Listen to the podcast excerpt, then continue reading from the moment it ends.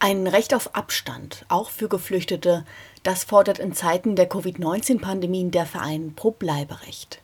Ich habe im Vorfeld der Sendung mit Anne von Pro Bleiberecht gesprochen. Am Montag kam aus der Erstaufnahmeeinrichtung Horst die Nachricht, dass es dort die ersten Corona-Fälle gebe. Wie sieht denn die aktuelle Situation dort aus und wie viele Corona-Fälle sind bekannt? Aktuell ist die Situation in Horst ziemlich angespannt. Die Corona-Pandemie macht natürlich auch vor der Erstaufnahmeeinrichtung keinen Halt. BewohnerInnen, mit denen wir in Kontakt stehen, erzählten uns, dass sie Angst haben, verunsichert und überfordert sind und viel zu lange auf Hygienemaßnahmen warten mussten. Uns wurde von den BewohnerInnen mitgeteilt, dass am Samstag Mitglieder aus zwei Familien positiv auf das Virus getestet wurden und am Dienstag Mitglieder einer dritten Familie. Weitere Fälle sind uns bisher nicht bekannt. Corona-Fälle in Erstaufnahmeeinrichtungen, das ist äußerst problematisch. Nun ist der Fall in Horst eingetreten, dass BewohnerInnen an dem Covid-19-Virus erkrankt sind. Was ist das Problematische daran und wie wird auf die aktuelle Situation reagiert? Wir wollen hier nochmal betonen, dass die Unterbringung in Sammeleinrichtungen an sich immer problematisch ist. Die Menschen haben keine Privatsphäre und kaum Zugang zu gesellschaftlicher Teilhabe. Sie leben sozusagen in permanenter Isolation. Das sollte man keine Menschen zumuten, ist aber Teil der staatlichen Abschreckungspolitik der letzten Jahre. Das Problematische in der aktuellen Situation mit Corona ist, dass sich die Menschen in den Erstaufnahmeeinrichtungen nicht im Rahmen ihres persönlichen Sicherheitsempfindens schützen können, da sie mit mehreren hundert Menschen auf engem Raum untergebracht sind. Bis zu vier nicht verwandte Menschen teilen sich ein Zimmer und ein ganzer Flur teilt sich ein Bad.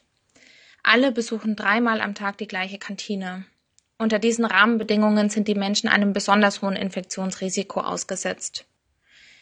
In den Erstaufnahmeeinrichtungen leben natürlich auch Menschen, die der Risikogruppe zuzuordnen sind. Es gibt kein Konzept, wie über 65-Jährige und Menschen mit Vorerkrankungen geschützt werden können. Stay Home und Physical Distancing funktioniert da nicht.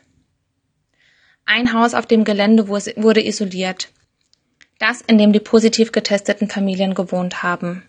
Die drei positiv getesteten Familien wurden in die Quarantäneunterkunft nach Parchim gebracht. Insgesamt gibt es in Horst nicht ausreichend Handschuhe, Mundschutz und Desinfektionsmittel. Das wurde uns aus dem isolierten Haus berichtet. Die BewohnerInnen des isolierten Hauses können jetzt auch nicht mehr selbst in die Stadt fahren, um sich dies selbst zu organisieren. Wir packen deshalb gerade ein Care-Paket mit dem Nötigsten das wir dann nach Horst schicken werden. Und wie wird dabei mit den BewohnerInnen umgegangen? Das ist von außen schwer nachzuvollziehen.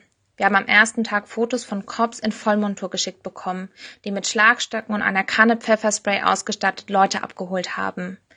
Die BewohnerInnen haben aber berichtet, dass dies nicht eingesetzt wurde. Wir fragen uns trotzdem, was soll das? Wer plant solche Einsätze? Die Aufnahmestellen sind dem Innenministerium unterstellt. Es wird deswegen niemandem mehr wundern, aber wir sagen es trotzdem. Die Informationspolitik dort ist schrecklich.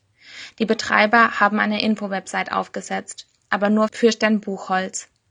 Dort findet man generelle Infos zur Corona-Eindämmung im Camp, aber keine aktuellen Infos. Und nicht in allen Sprachen. Wie so oft fehlt in MV die Übersetzung zum Beispiel nach Tigrinya, was in Eritrea gesprochen wird, und Somali.